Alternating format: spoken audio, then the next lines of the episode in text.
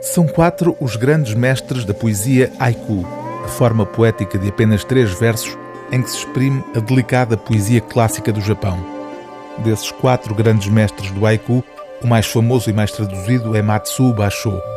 O mais produtivo, aquele que mais escreveu, mas que era até agora praticamente desconhecido em língua portuguesa, é Kobayashi Issa.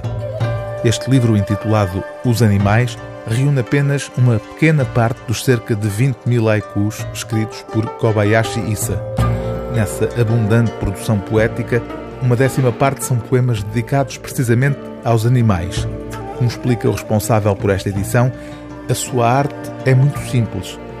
Transformar os animais não humanos num espelho onde nós, os animais humanos, possamos ver aquilo que realmente somos, o que muitas vezes não queremos ou não somos capazes de fazer. O que leva Joaquim M. Palma a concluir que, da leitura de todos os haikus de Issa, fica a sensação de que ele preferia a presença dos animais à dos humanos. Votada ao esquecimento após a morte do poeta, a obra de Kobayashi Issa só seria redescoberta no princípio do século XX, um século depois do seu desaparecimento. De então para cá, ganhou um lugar central na literatura japonesa, de tal modo, garante o prefaciador desta antologia, que hoje em dia não há no Japão adulto ou criança que não saiba de memória um punhado dos seus haikus. Sobre uma haste de erva, o mosquito faz de morto.